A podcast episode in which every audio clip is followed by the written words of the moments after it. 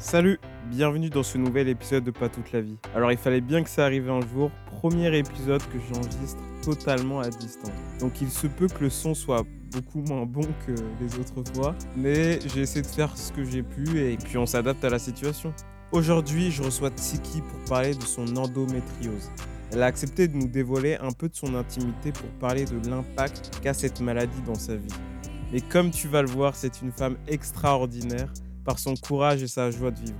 Je doute pas du fait que malgré ce podcast audio, tu réussiras à avoir son sourire. Merci du fond du cœur Tiki, c'est l'un des épisodes que j'ai le plus aimé, on a trop rigolé. Et je dis pas ça juste parce qu'il sort aujourd'hui. Mais vraiment c'était génial, moi ça m'a donné plein d'énergie et j'espère que les gens euh, ressentiront ce que j'ai ressenti. Merci beaucoup. Si tu viens d'apprendre que tu as l'endométriose ou si tu as peur de l'avoir, ça tombe bien, Tiki te donne plein de conseils et on a mis plein de liens dans la description euh, qui pourront peut-être t'aider. Je te laisse avec l'épisode, nous on se voit la semaine prochaine. Et quand même si bien le dire Tiki, continuons à vivre. Bisous. Salut Tiki. Salut Didier. Ça va? Ça va et toi? Ouais ça va super bien, ça me fait super plaisir de te recevoir. Comment ça se passe ton confinement, ça va? Bah écoute ça va, moi j'ai l'habitude malgré moi parce que j'ai été confinée pour des raisons de santé avant. Ouais, Euh, on donc en parler. ça va, ça va, ça va. Et mémé, on fait avec, hein, on est obligé de, de rester enfermé à la maison hein, pour notre bien. Ce sera bientôt fini, espérons. hein. J'espère. Est-ce que, est-ce que tu pourrais te présenter un petit peu, Bien sûr, donc comme tu as dit, je m'appelle Tsiki. Je vais sur euh, mes 30 ans bientôt, dans quelques jours.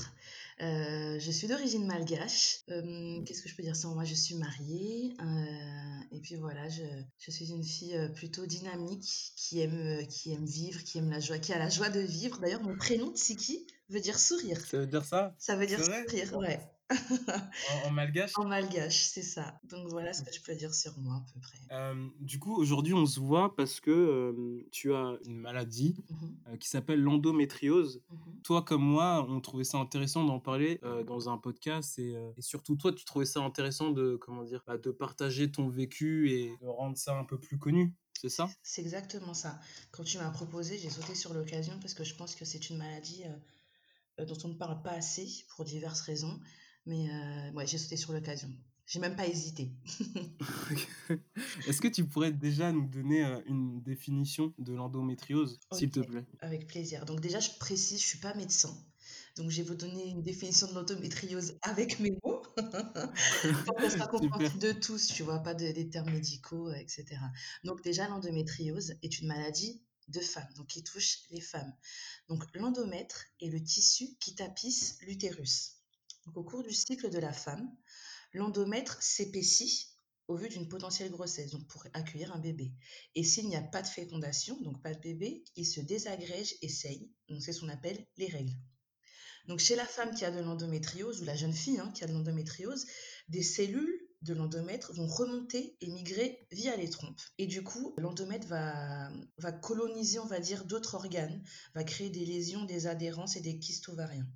Donc cette colonisation, elle a principalement lieu sur les organes génitaux, donc euh, l'utérus, l'ovaire, les trompes, mais elle peut aussi fréquemment s'étendre sur l'appareil urinaire, digestif, et même plus rarement euh, les poumons, l'appareil pulmonaire. Ah, ça peut monter aussi haut. Ça quoi. peut monter aussi haut, ouais, ouais. Euh, concernant l'endométriose, déjà les premiers symptômes aussi, je peux en parler. Euh, les premiers symptômes, la plupart du temps, ce sont les règles douloureuses. On appelle ça les, la dysmé- dysménorrhée.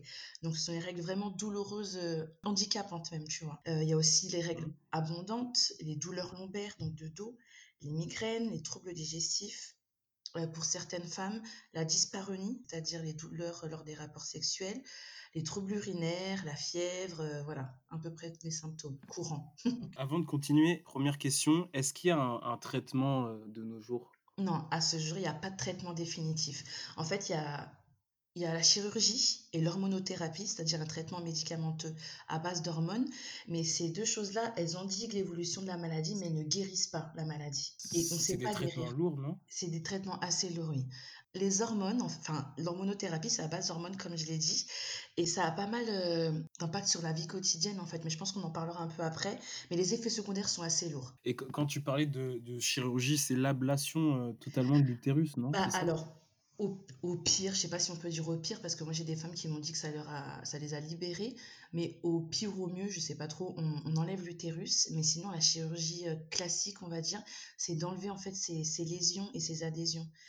Quand tu te, quand tu te fais une égratignure, quand tu tombes à vélo, tu tu t'arraches la peau du genou, tu vois? Heu, tu à 100 et ensuite il y a une espèce de de petite couche, heu, qui colle. Tu vois ce que tu vois ce que je veux dire? Je sais pas si tu vois? Il y a une espèce de petite couche qui qui colle avant Ouais, ouais, je vois je vois tu totalement. vois? Un peu blanche, non? voilà, c'est ça, avant que la croûte se forme. Donc ça, en fait, c'est dû à l'inflammation et si tu veux, quand la femme la femme qui est atteinte, de d'endométriose, en fait, heu, elle a plein de lésions dans le ventre et avec cette inflammation, en fait, heu, la lésion va provoquer cette espèce de truc blanc, comme on a dit, qui va coller les organes. Donc ça va former un espèce d'amas d'organes et donc la chirurgie va permettre de séparer un peu les organes et de les remettre à leur place, si tu veux.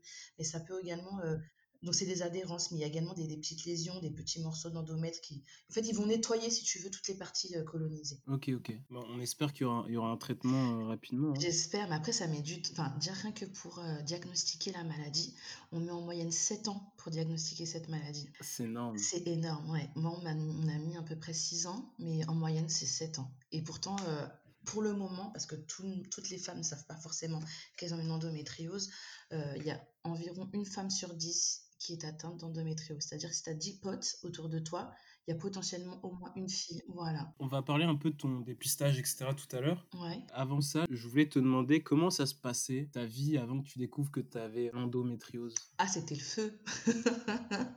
C'était le feu, c'était pas comme maintenant. C'est vrai? Ouais, en fait, heu, c'est ça. Le, mmh, j'en parlerai un peu après, mais heu, si tu veux, j'ai été, heu, mise sous pilule assez tôt parce que j'avais des règles j'étais déréglée, en fait. Donc la pilule, si tu veux, cachait les symptômes et du coup, j'avais des règles douloureuses, mais ça durait deux trois jours uniquement pendant les règles et et donc ça allait, quoi. Je j'ai j'aime beaucoup, beaucoup, beaucoup les les manèges à sensations, donc tout ce qui est enfin, parc d'Astérix, Disneyland, heu, le truc qu'il y a en avril-mai là, à Paris, je me souviens plus du La nom. Foire du La Trône, Foire non? du Trône, exactement. Enfin, j'a j'aime tellement les manèges à sensations, mais vraiment, heu, au point que pour ma mon enterrement de vie de jeune fille, on est parti à à Fuerteventura parce que j'aime Ouais. tellement ça. Donc je pouvais faire ces manèges-là, maintenant c'est plus possible. J'arri je sortais plus parce que j'avais moins de douleurs, j'avais pas trop de soucis au travail. J'étais absente quand même pendant mes très souvent absente quand même pendant que j'avais mes règles parce que j'avais du mal à Ça faisait vraiment mal quand même. ça faisait vraiment mal, mais c'était pas c'était pas comme maintenant, quoi. J'avais une vie quasi normale. Il y a vraiment eu un un avant et un après, heu, bah, la la 1 crise, pardon. C'est ça, la première vraie crise. Est-ce que tu peux nous parler un peu de ta ta 1 crise qui a amené ton dépistage, je crois? C'est ça, c'est ça, c'est ça. Donc, hem, en gros, comme je disais, j'ai toujours eu des règles douloureuses. On m'a mise sous pilule, heu, assez tôt pour régler justement ces ces ces ces règles irrégulières. Donc ça, c'était il y a 7 ans et en fait, les ces 6 dernières il y a ouais, il y a 6 ans et demi, 7 ans, j'ai décidé d'arrêter de prendre, heu, la fameuse cette fameuse pilule et donc en fait, si tu veux, ces 6 dernières années, les symptômes ont commencé à à apparaître au fur et à mesure. Donc je j'allais chez le Mmh médecin quand j'avais mal au ventre. On me disait que c'était dans ma tête, que, heu donc parce que les les comme je te disais, la douleur arrivait au fur et à mesure, quoi. Chaque mois, en fait, il y avait un petit truc qui arrivait et cetera. Donc on me disait que c'était normal d'avoir mal pendant ces règles, ce qui n'est pas normal du tout, que j'étais une chochotte, que c'était dans ma tête, que, ben, qu'on pouvait rien faire pour moi, tu vois? Donc des donc je me sentais pas forcément, heu, soutenue psychologiquement, ni par les médecins, ni par la famille. C'était assez Les assez gens étaient durs avec toi? Bah, ouais, c'était dur parce qu'on a on a cette, heu, cette idée que les règles douloureuses, c'est normal, alors que non, pas du tout, tu vois? Heu, donc et puis tu sais dans chez chez chez les noirs, on a les mamans et les grand-mères ont tendance à dire: «C'est un truc de femme, t'inquiète pas, quand tu auras des Ouais. enfants, ça ira mieux». Alors que pas du tout non plus, tu vois? Donc je me disais: «Écoute Ouais. Tiki, si ta mère, ta grand-mère, elles ont réussi à tenir, bah, écoute, tu vas tenir aussi». Tu sais, on est Tu peux le faire, ouais. voilà, tu peux le faire et cetera. Enfin bon, c'était un peu compliqué, mais bon, voilà. Heu, ensuite, en mai 2018, je me suis mariée et en fait, si tu veux, le cauchemar a commencé vraiment en juin 2018, donc un mois après m'être mariée. Donc du mois de juin au mois de novembre 2018, tous les mois, je faisais des allers-retours aux urgences avec, heu, des a suivis d'un arrêt maladie plus ou moins long et au bout d'un moment, en fait, je me suis Parce que tu avais trop mal? parce que j'avais avais trop trop mal. mal? C'est ça. En fait, si tu veux, entre juin et novembre, honnêtement, j'avais 10 jours de répit. 10 jours où j'avais pas mal. Et sinon, le reste du temps, j'avais mal à des douleurs, à des, à des douleurs, à des niveaux un peu plus, enfin, à des niveaux euh, plus ou moins forts, si tu veux. Et donc, euh, arrivé au mois de novembre euh, 2018, donc le 11 novembre exactement, j'ai eu euh, ma crise de trop. Mais vraiment, Mmh mh. euh, la crise de trop. En fait, mon abdomen et mon dos, je dis «était», mais en fait, ça m'arrive encore, donc je veux dire, son. Donc j'ai l'abdomen, j'ai l'abdomen et le dos en feu. J'ai l'impression en fait que j'avais l'impression, j'ai parlé du 11 novembre, allez, j'avais l'impression qu'on mettait des coups de poignard dans le ventre, qu'on mettait euh, des, que j'avais, qu'on avait entouré mon abdomen de barbelés et que quelqu'un tirait dessus, tu vois. Ouais, j'arrivais pas à manger, j'arrivais pas à m'asseoir. Euh, je suffoquais, euh, la douleur me faisait hurler, tu vois. Euh, je chantais plus mes jambes, j'étais j'étais dans une position accroupie sur les genoux, à moitié à genoux, à moitié, enfin un peu bizarre, une, position où je pouvais tenir à peu près, tu vois. J'avais tellement mal pour te dire que je suis, j'ai perdu connaissance deux fois, je suis tombée dans les pommes deux fois à cause de la douleur. Et en fait, j'avais refusé à l'époque d'aller aux urgences. Mon mari, mon mari était présent, donc il insistait pour m'emmener aux urgences, mais je ne voulais pas. Juste, excuse-moi, je te coupe. À ce moment-là, t'étais où? T'étais à la maison J'étais chez moi. t'étais... J'étais chez moi. En fait, euh, euh, donc le matin, je me lève, euh, j'avais mal, donc je commençais à pleurer à cause des douleurs. J'ai pris des antidouleurs et en fait, j'avais un shooting photo euh, pour un concert que je devais faire en Martinique. Donc, euh, bah écoute, t'as une vie, t'es, t'es bien obligé quand même de, de, de- de continuer à vivre et je m'étais engagée. Donc, Ouais. je me force un peu à y aller. Et en fait, en rentrant de ce shooting photo, pardon, je donne pas ces détails, c'est vrai, en rentrant de ce shooting photo, en fait, euh, j'ai eu cette crise de trop. Vraiment, cette Mm. crise de trop. Donc, c'est en rentrant chez moi le soir, en fait, que ça, que ça s'est passé. Ça a duré, ça, bah, ça a duré euh, 24 heures, en fait. Pendant euh, 24 heures, c'était quasi ça. J'ai eu un moment de répit pas parce dormi? j'ai quasiment pas dormi. Quasiment pas dormi. Parce que, ouais, bah, c'est ça. Bah, en gros, pour faire, pour faire court, finalement, la douleur, c'est pas que la douleur passe, mais la douleur s'installe. Donc, tu peux, j'ai, j'ai- je sais plus quoi faire, donc je commence un peu à m'endormir, etc. Entre temps, on a prévenu mes parents et à l'époque, mon mari euh, avait repris les cours. Donc, comme je t'ai dit, il faut continuer à vivre aussi. Donc, je dis à mon mari d'aller en cours le lendemain, c'était un lundi ou mardi, je me souviens plus. Et euh, mes Mm. parents, Dieu merci, euh, devaient partir en week-end. Ils sont pas partis en week-end parce qu'ils ont dû annuler au dernier moment euh, quelques semaines avant. Donc mes parents sont venus prendre le relais. Donc on m'emmène euh, aux urgences. Non, avant d'emmener aux urgences, moi je voulais aller chez mon médecin. Mon médecin n'est pas là, alors c'était la catastrophe. Donc euh, voilà, c'était super compliqué. À savoir que les trajets en voiture, pour certaines femmes atteintes d'endométriose, donc déjà, euh, je ne l'ai pas dit tout à l'heure, donc je suis désolée, je passe un peu du coq à l'âne, mais il y a plus souci, vas-y. Plusieurs sortes d'endométriose, parce que tout dépend de, de- des lésions euh, De la des- personne, de quoi. la personne, c'est ça. Euh, Il y a des Mm. femmes qui ont les mêmes lésions que moi et qui n'ont pas mal, pas, pas plus mal que ça. Et on a d'autres qui ont moins de lésions que moi et qui ont, et qui ont mal euh, au même niveau que moi. Donc ça dépend vraiment des femmes. Donc là, en fait, j'ai parlé vraiment de mon cas, de, de l'endométriose de Tsi, de, ce que, de ce que je vis, en fait. Donc du coup, ce que je disais, les, voies, les trajets en voiture sont super douloureux. Les dos d'âne, euh, les, les, les- les virages, euh, si tu roules trop vite, tu freines d'un coup, ben, c'est super, super douloureux pour moi. Donc, et là, en fait, mon médecin traitant, son cabinet était à 60 km de chez moi. Donc, on a mis 50 minutes en voiture, dans la douleur, dans les hurlements. J'avais super mal, t'assure. J'avais super mal au ventre. On arrive chez le médecin traitant. Le médecin traitant n'est pas là. Ma mère, femme de prière, elle le prend. Je savais, je savais, etc. Faut qu'on aille aux urgences. Je voulais pas aller aux urgences. Finalement, on va aux urgences. Donc, à l'hôpital du Kremlin-Bicêtre. Donc, à l'époque, l'hôpital du Kremlin-Bicêtre, la façade n'était pas refaite. Donc, c'était assez Il ghetto. peur cet hôpital, Voilà, hein. c'est ça. Ouais. Donc, j'ai à ma mère, maman, je vais mourir dans cet hôpital. C'est quoi hôpital ghetto C'est toujours plus la fille, quoi, n'importe quoi. Finalement, je suis prise en charge. Non, mais c'était vraiment la catastrophe. En fait, j'avais tellement peur de perdre du temps. Tu passes du temps quand même aux urgences, tu vois. Tu sais quand tu rentres, mais tu sais pas quand tu pars. Exactement. Bah là, je suis arrivée aux urgences à 10h30, j'ai quitté les urgences à 22h, tu vois. Mais ouais, donc euh, voilà, trop de. C'était, c'était, voilà, je voulais pas y aller. Finalement, on y arrive.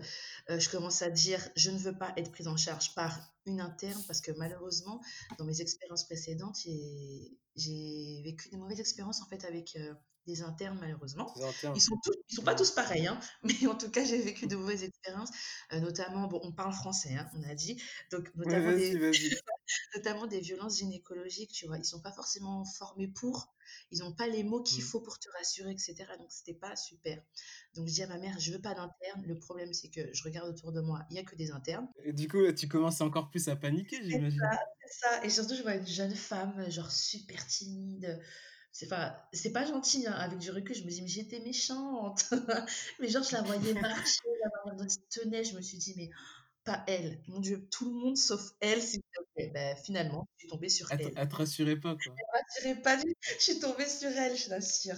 J'avais bien les nerfs d'ailleurs, mais en fin de compte, elle a été géniale. Là, tu vois que c'est, mmh, vraiment l'interne que tu voulais pas qui va te prendre en charge. Exactement, J'imagine que ça. tu tu es encore plus énervé, tu es encore, as C'est encore ça. plus mal, tu es encore plus dans Bah, tes états, ex quoi. exactement. C'est bah, comme tout le monde, tu sais, quand tu es quand tu as mal et que tu es stressé, que tu es énervé, ben, la douleur, heu, monte en fait, enfin monte en intensité, tu vois? Donc j'arrivais pas à me calmer, sachant qu'il m'avait déjà mis sous morphine, donc il pouvait pas me donner plus, enfin il voulait pas non plus me mettre, dans le coma, tu vois? Quand même. Heu, voilà et en fin de compte, elle a été géniale. Elle a pris le temps de faire tous les examens, donc c'est pour ça que je suis restée aussi tard aux urgences, en fait. Heu, à savoir que quand des douleurs, de règles, mesdames, s'il y a des femmes qui vont nous écouter ou des jeunes filles, il faut aller, aux urgences, de la maternité. Ne perdez pas votre temps aux urgences. OK, je savais pas ça. Oui, bah, oui, c'est, bah, là où les femmes enceintes vont, en fait. Donc tu vas aux urgences de la maternité et du coup, en fait, elle a été vraiment top. Elle a pris le temps pour faire ses examens, elle a demandé des avis aux internes, elle a demandé des des a un avis au médecin titulaire également et puis là, ben, du coup, le le résultat tombe, j'ai une endométriose. Juste, heu, je sais pas si c'est très, heu, très privé, mais c'est quoi les examens quand quand tu es là-bas à l'hôpital? Ils font des échographies, ça, des je sais pas? échographie, heu, endopelvienne, donc ils te mettent, une une, enfin le le les je sais pas comment on appelle cette machine, mais à l'intérieur du vagin.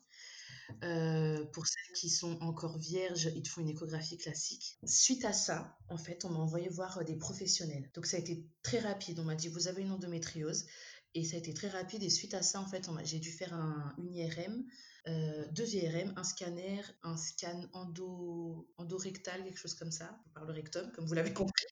Heu, j'ai dû faire également une coloscopie, heu attends, donc tu oui, tu oui. sors tu sors de d'un après-midi d'examen, on te dit que tu as tu es malade, tu vois, tu as l'endométriose Ouais et 3 semaines et après. à la suite de ça, tu vas continuer à faire des examens, heu, tu te dis, heu: «Ouais, ça va jamais finir, en fait». En fait, sur le coup, j'étais contente. Je me suis dit: «C'est bon, je suis pas folle, j'ai quelque chose». Tu vois ou pas? Je me suis dit: «OK» Mmh. et ensuite, heu, tout va super vite et encore moi, la chance que j'ai eue, enfin pour moi, c'est une bénédiction, c'est pas une chance, c'est que, hem, il faut attendre en moyenne entre 2 à 6 mois pour avoir des rendez-vous. Moi, j'ai jamais attendu plus de 3 semaines et en fait, ça s'est fait super rapidement donc 3 semaines après le diagnostic, j'enchaîne les examens. J'enchaîne les examens et encore, j'ai dû faire des examens, heu heu, sous anesthésie générale. Donc j'ai dû attendre, heu, 1 mois et demi entre chaque examen, sinon ça se serait enchaîné, pardon. Et là, comme tu dis, c'est très lourd psychologiquement, quoi. Tu te dis: «Mais ça va jamais finir», c'est lourd. En plus, tu vois, j'étais douloureuse. Donc parce qu'après après cette grosse crise, en fait, l'endométriose s'est installée et à partir de là, j'ai eu des douleurs quasi quotidiennes. Mmh. Donc j'ai été Ça a jamais arrêtée cessé jusqu'à à maintenant? exactement. Donc à partir de là, j'ai été arrêtée d'entrée de jeu 3 mois et heu, en l'espace de 3 mois, j'ai dû faire tous ces examens et après j'ai été arrêtée bien plus longtemps.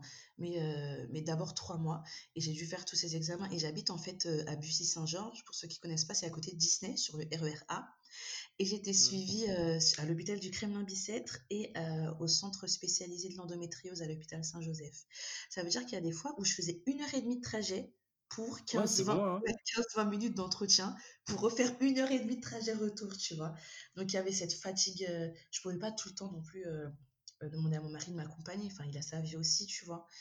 Donc je pouvais Mmh. donc c'était lourd physiquement de faire des allers-retours, à l'hôpital, psychologiquement parce que, parce que tu stresses, en fait. Tu sais pas on a besoin de faire ces examens pour savoir où est-ce que l'endométriose s'est installée, tu vois? Donc tu te dis: «Seigneur, peut-être que je sois pas atteinte aux poumons». Enfin, tu sais, tu commences à psychoter, heu, tu es tu es un peu Peut-être laissée que je vais je vais mourir demain, peut-être que mais et et puis et puis tu te dis: «Je fais tout ça, mais pourquoi, en fait?» parce qu'ils te font clair ils te disent clairement que tu pourras pas guérir pour le moment, tu vois? Ils pourront te soulager acceptes tous les traitements, ils pourront te soulager, mais ils te guérissent pas, tu vois? Donc c'était assez assez compliqué. dès le dépistage, on te donne quand même des traitements qui te soulagent ou ça a continué, heu, à être aussi douloureux? On m'a represcrit, heu alors c'est assez assez dur aussi psychologiquement, parce qu'on je parle beaucoup de la douleur physique, mais il y a également la douleur psychologique. On m'annonce que j'ai une endométriose et là, heu, directement, on dit: «Voilà, écoutez, c'est soit vous faites un bébé, genre demain, mais vraiment, hein,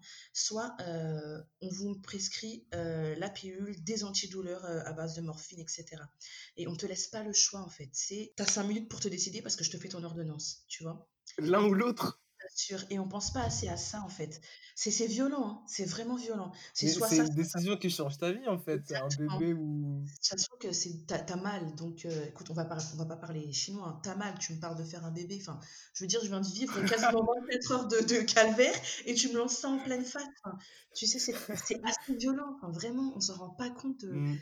On nous met vraiment au pied du mur, en fait, tu vois. Donc j'ai accepté, bien sûr, euh, le, le traitement hormonal et les antidouleurs. Et en fait, euh, trois mois, ils te demandent de, quand tu testes des traitements hormonaux, euh, ils te demandent d'attendre trois mois avant de décider de changer ou pas. Donc j'ai testé trois mois, ça m'a soulagée, mais j'étais quand même douloureuse, tu vois. Donc rebelote, nouveau traitement, rebelote, nouveau traitement. Enfin, c'était assez, euh, voilà, traitement sur traitement, quoi. Et juste pour revenir euh, au dilemme du bébé, pour te soulager, tu peux avoir un bébé, mais est-ce que après le bébé, il faut quand même prendre des traitements? Oui, après les bébés, il faut avoir des traitements. Alors ça, par contre, je sais pas parce que j'ai pas encore d'enfant, mais j'en ai pas. On a une communauté, on s'appelle Endo Girls entre nous, tu vois. Ouais. Et j'en ai parlé avec Endo Girls qui ont déjà des enfants et qui m'ont dit que euh, le mythe du fais un enfant et tu auras moins mal après n'existe pas. En tout cas, pour très peu d'entre elles. Euh, très peu d'entre elles, parce que la plupart des femmes continuent à avoir des douleurs, du coup, doivent reprendre un traitement hormonal, euh, si elles le décident, hein, reprennent un traitement hormonal. Donc en fait, euh, en fait, fait, tu, tu, tu suis un traitement, quoi. Et en fait, par rapport à... la- Parce que j'ai parlé tout à l'heure de, de la chirurgie, pardon. Et en fait, tu veux, en ce moment, d'après... Enfin, j'ai vu... euh, Je suis suivie, du coup, par une chirurgienne gynécologue. On n'appelle pas ça seulement une gynécologue, mais une chirurgienne gynécologue qui m'a dit qu'en fait, euh, ils se sont rendus compte en Europe que euh, la chirurgie n'était pas forcément ce qu'il fallait pour l'endométriose parce qu'il y avait beaucoup trop de cas de récidive et que c'était pas forcément la solution, tu vois. Donc ils opèrent de moins en moins. Donc ok, t'as un bébé, mais ils t'opèrent de moins en moins, donc automatiquement, t'es... Enfin, automatiquement. Bah, t'es obligé de, de reprendre un traitement derrière, quoi, tu vois. Mm, C'est juste un, enfin, entre guillemets, hein, un, un petit pansement qui ça. va peut-être te soulager euh, pendant peut-être la grossesse et après. euh, Bah, Pendant la grossesse, en fait, comme, euh, comme c'est une maladie euh, qui est, basée, qui est beaucoup basée sur les hormones, en fait, l'endométriose. Et euh, pendant la grossesse, par contre, tu n'as aucune douleur. Mais vraiment, Rien du tout. du tout. Les médecins me l'ont dit, les femmes qui ont eu des enfants me l'ont dit, tu n'as pas de douleur. En fait, euh, pendant neuf mois, tu es tranquille. Euh, C'est tellement cruel, chaud, hein tellement cruel. Est-ce que tu t'habitues à... Enfin, tu t'habitues, tu t'habitues pas, mais Oui, comprends. t'as sou- t'as vécu avec la douleur pendant des mois, des années. Ouais. Pendant neuf mois, t'as un répit, tu revis ça, comme, comme répit. t'as jamais vécu, bon, avec ça. un bébé. Et après, ça recommence, quoi. Après, ça reprend. Ouais. Après, à des échelles plus ou moins douloureuses, il y a des femmes qui, qui m'ont dit qu'elles étaient moins douloureuses après la grossesse. Euh, comme je t'ai dit, il y en a certaines, mais très peu, qui disent qu'elles n'ont quasiment plus de douleur du tout pendant la- après la grossesse. pardon. Donc ça dépend vraiment des femmes. Mais là, comme je t'ai dit, la plupart d'entre elles, elles continuent quand même à avoir des, des douleurs. Est-ce que on, on- on- Ok, tu vois, moi aussi, des fois, je bute. ça, ça va être coupé au montage. Euh, je, te, je te propose vraiment de, de parler euh, de ta vie euh, quotidienne. Ouais. C'est quoi l'impact, même si tu en as un petit peu parlé au début, c'est quoi l'impact que ça a sur ta vie? Bah, déjà, euh, la nourriture. La nourriture. Ouais, j'en pleure. Tu vois, rien que de t'en parler. Parce que je suis une bonne vivante. T'as vu? J'ai senti un truc dans ta Le voix. vibrato dans ma voix. Parce que je suis une bonne vivante et j'aime beaucoup manger. Donc en fait, si tu veux, l'endométriose, c'est une maladie inflammatoire et hormonale. Donc on doit adopter une alimentation anti-inflammatoire et éviter les aliments chargés d'hormones. Donc je dois éviter euh, les aliments modifiés, donc les fast-foods, euh, le gluten, le lait de vache. Ça, c'est chargé hormonalement, mais de fou. Le lait de vache, le soja, contrairement à ce que l'on peut penser. Le soja, la viande rouge, les boissons gazeuses, les bonbons, tout ça, là, c'est, c'est, enfin, c'est plus d'actualité. Moi, je te cache pas que je, au début, je le faisais, maintenant, je le fais plus trop, mais euh, j'essaie de le faire parce que si je le fais pas, j'ai trop, je suis trop douloureuse. Donc, euh, voilà, malgré moi, je suis obligée de le faire. Mais il y a également euh, des, des choses qu'on ne pense pas. Par exemple, les légumes verts. Certains légumes verts, notamment la famille des Ah choux. ouais? Ouais, la famille des choux, on doit éviter d'en abuser. Brocoli, choux de Bruxelles, choux-fleurs, etc. Parce qu'en fait, ça a un effet sur notre estomac et nos intestins. Donc après, tu as des gaz, tu as de l'irritation, des problèmes digestifs. Mais après, tout dépend de la femme. Moi, j'ai des, atteintes digestives, donc je sais que, par exemple, ces, ces légumes-là, j'en mange pas beaucoup, tu vois. Donc il y a la nourriture, il y a euh, bah, les transports, comme je t'ai dit. Euh, donc la voiture. Ouais, la voiture, c'est douloureux par rapport à la position assise. C'est assez fatigant parce que euh, comme on a des douleurs au niveau du petit bassin, du bassin, ben, la position assise, il suffit juste que, pour te dire, hein, je suis, ma, mon mari a une petite punto bleu ciel, elle est toute mignonne, la petite punto. je suis plus à l'aise dans une punto que dans un SUV. Parce que dans un SUV, on est assis un peu euh, comme dans un fauteuil, tu vois. Du coup, mon bassin est mal positionné et donc, je suis plus douloureuse assise dans un SUV plutôt que dans ma petite Punto, tu vois. Euh, donc, les dos d'âne, comme j'ai dit tout à l'heure, euh, les tournants, si tu roules trop vite, etc., ça me provoque des douleurs. Donc, automatiquement, transport, je pense aussi au transport en commun. Euh, ben, on est bien assis dans les transports en commun, mais au bout d'un moment, ça commence à être un peu douloureux. Il y a également l'avion, le train. Donc, automatiquement, ça aussi, ça a un impact sur mes, mes, mes trajets, mes vacances, etc., tu vois. il y a également le chant. J'aime beaucoup chanter. Et en fait, je chante, compliqué pour moi de, de chanter en ce moment. Quand tu chantes, en fait, ça fait travailler ton diaphragme et d'autres organes. Par exemple, quand on expire, on fait travailler euh, les intestins, l'estomac, le foie. Donc ça te fatigue, ça mmh peut provoquer des douleurs. On utilise également les abdos, le périnée. Et en fait, bah, avec l'endométriose, pour moi, c'est, ça devient de plus en plus compliqué. Tu vois, je peux tenir 15-20 minutes, mais plus comme avant, euh, une heure et demie de concert, par exemple, ça pourrait être très fatigant pour moi. Après, je pourrais le faire. La dernière fois que je l'ai fait, c'était il y a un an. C'était il y a un an. Mmh euh, et puis, j'ai mis deux jours à m'en remettre, en fait. J'ai mis deux jours à m'en remettre parce que justement, il y a également la fatigue chronique. Euh, donc, l'endométriose est une maladie chronique. Hein. Euh, je vais donner la définition de maladie chronique, peut-être. Qu'est-ce que tu en penses? Ouais, vas-y, vas-y, vas-y. La maladie chronique, c'est une maladie longue durée, évolutive, donc avec une évolution, souvent associée à une invalidité ou à la menace de complications graves. Donc, c'est une maladie chronique et il y a la fatigue chronique, comme je disais. Ok, c'est pas forcément de la, la, douleur qui est sur l'instant ou c'est ça, c'est pas vient dans les minutes à venir, quoi. Exactement, c'est ça. Les impacts sur ma vie quotidienne. Il y a aussi des symptômes que j'appelle des symptômes non physiques, l'isolement social. Pour certaines d'entre nous, pardon, on peut plus travailler ou euh, on travaille à mi-temps, tu vois. On évite de sortir, donc de voir nos amis. On doit désister au dernier moment lorsqu'on est invité, etc. On va plus à l'église, donc tu vois, il y a cet isolement social, il y a la culpabilité, culpabiliser d'être malade, de lâcher tes collègues de travail au dernier moment, de pas pouvoir aller euh, aux anniversaires de mes neveux, aux 30 ans de mes copines. Il y a l'angoisse, la dépression, la frustration de pas avoir de traitement, tu vois. L'irritabilité, c'est d'avoir souvent mal, c'est c'est lourd, tu vois, c'est souvent mal, être fatigué, euh, enfin, t'es irritable, quoi. Il y a la baisse d'estime de soi. ton comportement. Exactement, ça change ton comportement. La baisse d'estime de soi. Comme je t'ai dit, euh, tu t'es plus invité, on te considère comme une personne malade, etc. Donc, tu te sens pas bien, tu te fais plus confiance. Moi, par exemple, je suis très coquette. Et, euh, et, le mmh. fait de. Enfin, je suis très coquette. J'aime me faire belle, tu vois?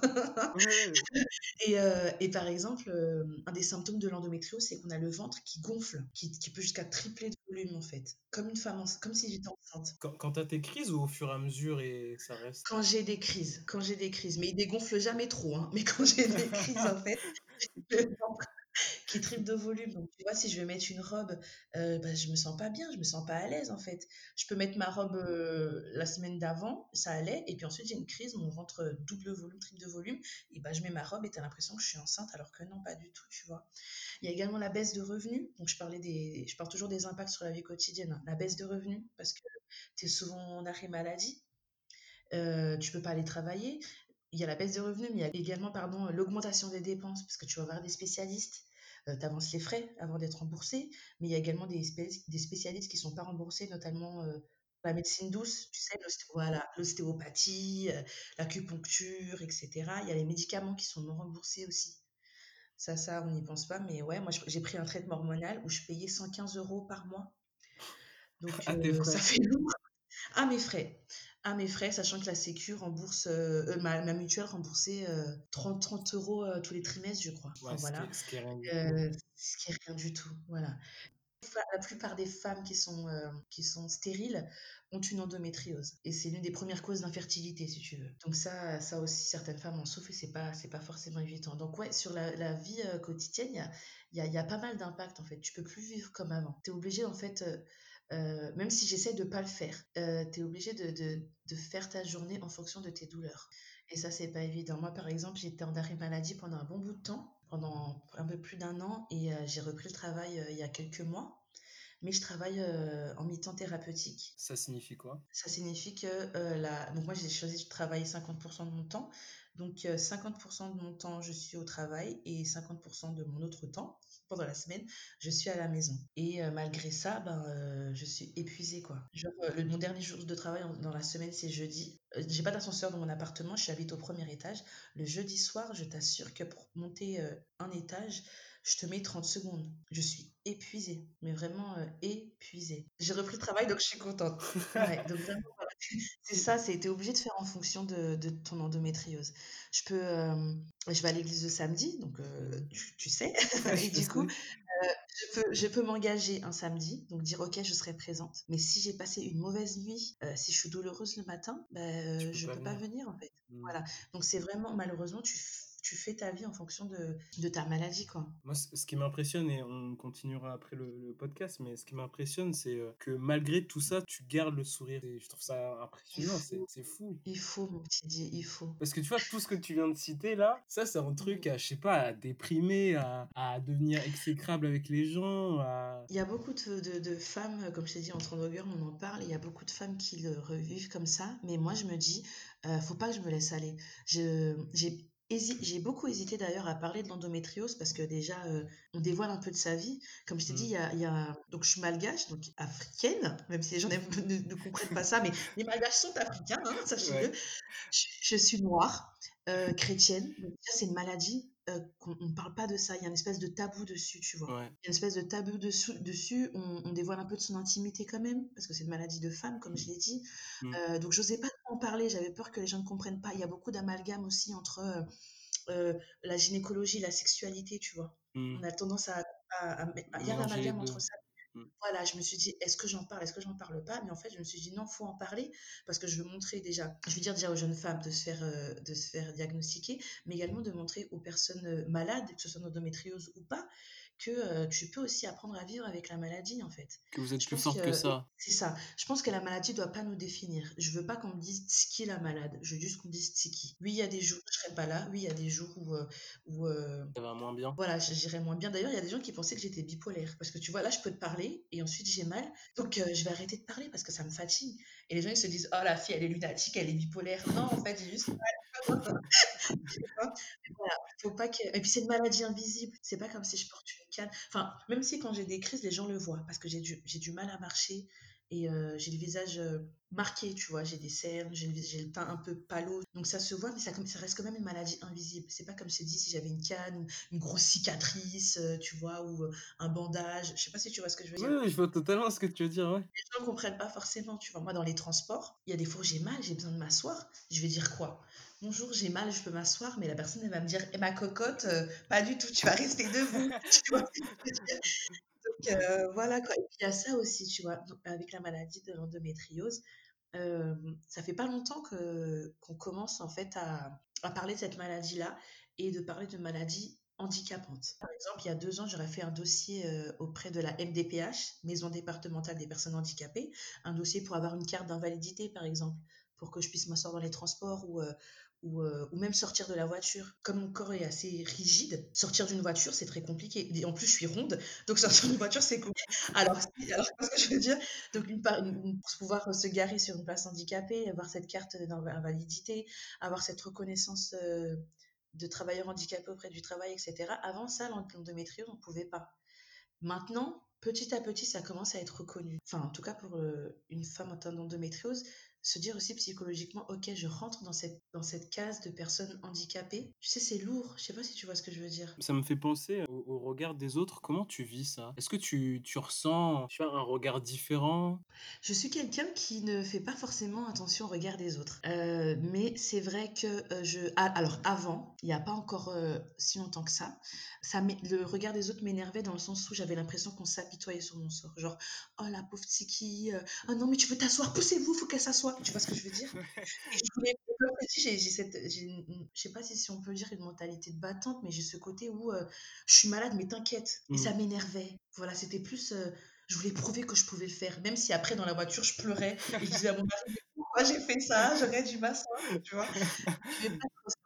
J'aimais pas trop ça à l'époque. Voilà, c'était plutôt ce regard de euh, que les gens ont pitié de moi. Je veux pas de votre pitié. Après, j'ai compris que c'était pas forcément ça. C'était aussi de la bienveillance. Et sinon, le regard des autres, comme je te dis, c'est une maladie invisible, donc euh, on se rend pas forcément compte. Enfin, je me, les gens ne se rendent pas forcément compte. Euh, je pourrais pas forcément te répondre sur ça. Ok, ok, ok. Que je, je vis plutôt bien. Ouais. Je vais plutôt bien. Ce qui est le plus compliqué, je pense, c'est euh, de garder cette intimité. Là, j'ai décidé de faire le podcast avec toi, donc euh, je, je- je- j'ai décidé d'en parler. Mais par exemple, j'ai il y a des fois où je suis en réunion et comme j'ai dit, on a des troubles digestifs et il faut que j'aille aux toilettes. Et je peux passer 10 minutes à me vider aux toilettes et je ne sais pas quoi dire aux collègues. tu vois ce que je veux dire? Merci, j'ai trouvé sur une équipe de femmes géniales. Elles sont vraiment top. Ils comprennent. D'ailleurs, le travail, elles comprennent le travail. Bon, je passe un peu, euh, je fais un, un- Vas-y, un vas-y, avec plaisir. Euh, j'ai de travail en fait. j'avais un poste à responsabilité et j'étais beaucoup en arrêt maladie. J'arrivais pas à gérer les deux. Il y avait beaucoup de pression. Il y avait, enfin, j'étais responsable d'une équipe, etc. Il y avait beaucoup trop de pression. Mes responsables me mettaient de la, enfin, c'était horrible. Du coup, j'ai décidé de changer de travail. J'ai pu changer de travail et tomber sur une équipe vraiment top et un travail avec moins de responsabilité. Donc j'ai choisi en fait d'avoir une qualité de vie plus saine. Pourquoi je te parlais ça? Parce que je voulais te dire que la plupart des femmes qui ont une endométriose aussi, malheureusement, souvent, on doit choisir entre une vie où tu as un salaire, euh, ce côté euh, oui, je suis cadre, et t'as mal et tant pis pour toi, ou ce côté où tu as un poste avec moins de responsabilité, donc tu as moins de pression, moins de machin, mais, mais, mais, mais du coup, tu as moins de stress, donc moins de- enfin, tes douleurs, tu peux mieux les gérer, etc. Donc il y avait ce choix aussi à faire, tu vois, ça n'a pas été forcément évident aussi pour moi, mais je regrette pas du tout. Et puis, ouais, comme je disais, voilà, une équipe de femmes, euh, de femmes au top, quoi. Parce que moi, mon ancien responsable, euh, je pouvais pas lui dire j'ai mal parce que j'ai mes règles. Et encore, j'avais pas mal en dehors des règles. Tu lui as jamais dit? Je lui ai dit, au bout d'un moment, j'ai dû lui dire parce qu'on a dû appeler les, les pompiers. et je m'étais tachée. Comme je t'ai dit, un des symptômes, c'est euh, des règles très abondantes. Hmm. Et je m'étais tachée, en fait. Donc, euh, euh, c'était un homme. Et en fait, il pensait que j'avais fait une fausse couche. Et je lui ai dit non, en fait. Et là, je lui ai expliqué que j'étais pas, j'avais pas, j'avais pas encore le diagnostic qui était posé. Et moi, si tu veux, ça faisait deux ans que je criais haut et fort, je suis sûre que j'ai une endométriose. Et on me prenait pour une folle. On m'a fait faire des... ex- Pour te dire, hein, je t'ai dit les examens qu'il fallait faire. Il y a une gynécologue qui m'a fait faire une prise de sang. Aucun rapport. Tu ne peux pas le détecter. Enfin, j'y pense, je me dis, mais mon Dieu. Peut-être qu'elle Enfin, pensait que tu manquais de fer ou de, de je ne sais quoi, Ah tu oui, vois. ça, je manquais de fer en plus, je manque de fer en plus. et, euh, mais ouais, voilà quoi, tu vois. Enfin, et du coup, bon, bref, j'ai dû en parler, j'ai dû, dû lui en parler à ce jour-là, mais c'est pas quelque chose que tu peux dire aussi facilement. Ça, enfin, malheureusement, malheureusement, c'est un sujet tabou. Juste euh, là, là, tu fais un peu d'expliquer l'impact que ça a sur ta vie. Est-ce que tu trouves qu'on te l'a qu'on te l'a bien expliqué? Quand on t'a donné le diagnostic? Pas du tout. On te laisse un peu euh, face à toi-même? Bah, face à toi-même, c'est ça. Face à toi-même, mais face au médecin aussi. Parce que, comme moi, je suis suivie aussi par un gastro-entérologue, euh, il y a des fois où, euh, on, on- enfin, c'est pas des réunions, mais ils nous reçoivent avec mon mari, et puis ils se parlent entre eux, et puis ils te lancent, bon, bah, ok, on va faire ça. Et puis toi, tu es là en, en face, euh, ils vont Mais faire c'est quoi? mais c'est ma vie je suis là. Enfin, voilà. Et puis, ouais, on t'explique pas, en fait, le- le- le- le- l'impact concret que la maladie a sur te- ta vie quotidienne. Et moi, en fait, je l'ai vu euh, malgré moi et en parlant avec d'autres femmes atteintes de cette maladie-là, tu vois. Par- Parler avec d'autres femmes, ça t'a vraiment aidé? Ça m'a aidé. Ça m'a aidé à déculpabiliser, ça m'a aidé à, à comprendre aussi, parce que tu, tu, tu, tu comprends pas. Tu te dis, euh, ouais, mais pourquoi j'ai mal tous les jours? Pourquoi j'ai mal comme ça? Pourquoi, pourquoi si Pourquoi ça? Pourquoi je suis autant fatiguée? Pourquoi, pourquoi j'arrive plus à, à lever la jambe alors qu'avant j'y arrivais? Enfin, tu vois, c'est des, des petits détails comme ça. Tu, tu sais pas trop. Et puis, je suis tombée sur une ostéopathe aussi, spécialisée dans, dans l'endométriose, qui m'a vraiment expliqué les choses. Pourquoi j'ai mal là pour, enfin, non, je vais le dire. J'ai une atteinte au niveau, enfin, une suspicion d'atteinte au niveau du diaphragme. Donc, quand j'ai des crises, j'ai mal et ça me coupe, euh, ça me coupe la, la respiration, respiration. tu vois. Et du coup, j'ai mal aux épaules. Et moi, je pense, et quand je dors, tu vois, j'ai tendance à dormir les, les bras en l'air. Je, suis en train de faire la position, tu me vois pas, mais je dors les bras en l'air. Donc, je disais à mon mari, je suis sûre que j'ai une tendinite parce qu'avant, on me disait, mais vous avez des tendinites, etc. Donc, moi, j'ai disais à mon mari, mais j'ai des tendinites, j'ai des tendinites. Et en fait, l'ostéopathe m'a expliqué que non, par rapport à, la respiration, etc., en fait, ça te donne des, ça te provoque des douleurs dans les épaules. Mais ça, on te le dit pas. Moi, on me parle d'endométriose, on te parle d'utérus et de vagin. On parle pas d'épaule. Vois ce que je veux dire? C'est ça, en fait. Et il y a plein de choses comme ça, on n'en parle pas forcément, tu vois. La sciatique. Moi, je pensais que j'avais une sciatique parce que j'étais en surpoids.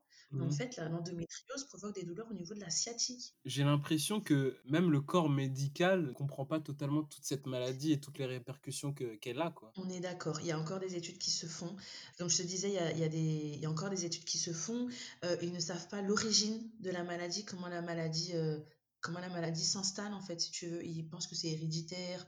Euh, il y en a qui disent que c'est héréditaire, d'autres qui disent que c'est ton, tes organes qui sont défaillants entre guillemets, si je peux dire ça comme ça. Tu vois, ils, ils savent pas. C'est une maladie pas assez connue. C'est une maladie pas assez Mmh. connue. Même moi, tu vois, mon, ma- ma- mon médecin, donc euh, mon médecin traitant, elle ne connaissait pas la maladie. Et en fait, c'est euh, lorsque je suis venue la voir et que je lui ai dit, voilà, on m'a diagnostiqué une endométriose, qu'elle s'est renseignée sur cette maladie. Et euh, à cause de mon cas, mais vraiment à cause de mon cas, elle a pu euh, diagnostiquer euh, une douzaine de ses patientes. C'est énorme. c'est énorme. Et c'est pour ça aussi que je parle, j'ai décidé de parler de, de cette maladie parce que à mon, à mon petit niveau, à mon humble niveau, je me dis si moi j'en parle à d'autres personnes, même toi, tu vois, tu peux voir que une copine, à- mmh, une collègue, une collègue de, de classe qui, euh, qui, qui tu, tu vois qu'elle est souvent absente, qu'elle a mal, tu l'entends, etc. Tu peux te dire aussi, bah écoute, j'ai une copine à moi de l'église qui a une endométriose, renseigne-toi sur cette maladie, tu vois. C'est des petits mmh trucs comme ça en fait. Et c'est vraiment pour ça que ça, ça, ça me tient à cœur d'en parler. Parce que moi, je me dis que si on ouais. avait parlé avant, voilà, j'aurais pu me faire diagnostiquer avant et j'aurais eu moins d'impact, j'aurais eu moins de, de douleur. Parce que plus on laisse la maladie s'installer, plus euh, ben, elle, elle- elle s'installe. Ça se dit pas, mais t'as compris. Je veux dire, plus on la prend, plus on, plus on prend en charge toi la maladie, moins, elle s'installe en fait, tu vois, moins elle colonise d'autres organes. Mais juste, je reviens un peu dans le passé parce que tu as dit, il y a quelques années, tu pensais déjà que tu avais l'endométriose, Ouais. mais qu'on ne croyait pas. T'arrives, t'arrives devant ton médecin, tu lui dis, ouais, je pense que j'ai ça, vous pouvez pas me faire des examens euh, à propos En de ça. Il refuse ou... En fait, maintenant, avec du recul, je me dis qu'ils ne savent même pas quoi faire comme examen. Ils ne savaient pas. Ah, Alors, on a fait, ou sinon, j'ai vu des gynécos qui m'ont fait passer des examens, donc une échographie endopelvienne. Je me souviens, j'étais avec mon mari, mon mari était complètement effaré. Et le monsieur, euh, bien sûr, il m'a dit, mais qu'est- qu'est- qu'est-ce que c'est que ce, ce- ce gynécologue? Et le monsieur, en fait, il me fait l'examen et il me dit, il me donne une autre explication qui, qui, qui pouvait être plausible, en fait, hein, avec du recul. hein. Mais il m'a donné une explication et, euh, et on se regardait avec mon mari, on s'est dit, ouais, peut-être. Mon mari m'a dit, ouais, non, c'est un charlatan, il est bizarre. Mais tu vois, ouais, peut-être, tu vois. Donc, il m'a fait passer l'examen, mais il, il a rien vu. Mhm. Donc ça, c'était au mois d'août. Et au mois de novembre, euh, bah, on me dit, bah si, mais attendez, on- ça se voit. Au mois d'août également, euh, après être sorti de, de- des urgences euh, sur Paris, on m'a demandé de passer une IRM. J'ai passé deux IRM. Sur les deux IRM, ils n'ont rien vu. Parce que ce ne sont pas des spécialistes dans l'endométriose. Donc ils voient la masse, ils voient les masses, ils savent pas, ils me disent, je sais pas trop ce que c'est, mais pour moi, c'est pas de l'endométriose. Ils Ok. savent pas ce que Ils comprennent pas, quoi. comprennent pas. Et je me rends, euh, du coup, au Kremlin Bicêtre avec ces mêmes IRM. La dame, elle prend le truc, elle dit, mais écoutez, c'est là. Et toi, tu te dis, mais j'ai perdu des mois, en fait. Là, tu vois. Les, les professionnels ne savent pas, ne savent pas forcément, ne, ne connaissent pas, ne savent pas forcément, tu vois. Comment tu gères toute cette douleur? Je sais que tu as des petits trucs dans ton sac, que tu prends des petits Oui. médicaments, tout ça. Alors déjà, il faut savoir, comme j'ai dit, c'est une maladie chronique, donc j'ai des douleurs quasi quotidiennes à différents niveaux, tu vois, on les, met- on les, on les note de, de 1 à 10. Donc ça peut être 2-3, comme ça peut être 9-10, voire 12 même des fois. Et euh, au quotidien, ben, il y a la chaleur. Donc euh, j'ai toute une collection de bouillottes, des bouillottes doudou, donc des bouillottes Winnie l'ourson, des bouillottes Harry Potter, des bouillottes en pingouin, des bouillottes en lapin. Au- Autant te faire Ouais, plaisir, quoi. Écoute, euh, franchement, on est là, on n'est on n'est pas là pour souffrir hein, quand même. Blague à part. Donc j'ai la bouillotte. J'ai également euh, une trousse. Je ne me promène jamais sans cette trousse. Une trousse avec des antidouleurs, euh, de l'huile essentielle. Donc l'huile essentielle, euh, pour être honnête avec toi, je l'utilise quand j'ai des petites douleurs. hein. Quand j'ai des douleurs qui dépassent 4-5, ça fait pas forcément effet. Et j'ai également un TENS, donc c'est un neurostimulateur électrique transcutané. Donc c'est une Oh. espèce, un espèce de boîtier. Oh, tu vois un espèce de petit boîtier avec euh, des, des électrodes en fait que tu places là où tu as mal et ça te met des petits coups de jus qui c'est censé en fait euh, atténuer tes douleurs. En fait, ça envoie des petites décharges électriques euh, dans ton corps. Et donc, tu, tu te masses avec ça? Tu te masses avec ça? Alors non, c'est des patchs en fait. Le TENS, c'est des patchs, je les colle sur mon ventre. C'est comme, euh, je sais pas si tu vois en ce moment, euh, je sais pas si sur les réseaux sociaux, en ce moment il y a ce- les, euh, Pour les Instagrammeurs. Ouais, voilà. Tu vois cette espèce de machine qui fait. Et ben c'est à peu près le même concept. Voilà, c'est à peu près le même concept, mais euh, c'est euh, sauf but que ça euh, fait pas les, thérapeutique. hein. ouais, ça fait pas les abdos. Pas du tout, pas du tout. Mais c'est à but thérapeutique en fait, c'est la grande différence. Et, et voilà, voilà. Donc c'est vraiment euh, les bouillottes, euh, le, mes antidouleurs et le TENS. C'est vraiment mes, mes trucs phares. Après, il y a, y a, aussi euh, la méditation. ça, ça te fait du bien, ouais. Ça me fait du bien. En fait, ça m'aide à me détendre. Donc, je mets des méditations ou des anciennes prédications, etc. Et je mets le truc fort. Et puis voilà. Il y a aussi la, la, la musique. En fait, le but, c'est vraiment de te détendre. Plus tu résistes, enfin, plus tu résistes, en fait, plus ton corps se crispe, plus tu as mal, en fait. Ok. plus tu te détends, plus ça. Mais ça, je t'en parle, genre, pisse, mais ça fait quatre mois que je l'expérimente. Parce qu'avant ça, je t'assure, avant ça, on me disait tout le temps, Tiki, détends-toi, laisse la douleur venir. Et j'y arrivais pas. En fait, j'étais tellement crispée, genre, que j'avais des, des, crampes, genre mes doigts de pied étaient crispés, mes mains étaient crispées, ma mâchoire était crispée, genre je me suis bloqué la mâchoire tellement j'étais crispée. Si tu veux, c'est que, désolée quand j'en parle, j'ai des frissons. C'est super, c'est super, euh, je sais pas comment te dire. Parce que là, tout à l'heure, je t'ai parlé de, de, de, ma grosse crise euh, au mois de novembre, mais entre-temps, il y a d'autres euh, d'autres symptômes qui sont arrivés. Donc, j'ai des espèces de décharges électriques dans le corps. Mmh.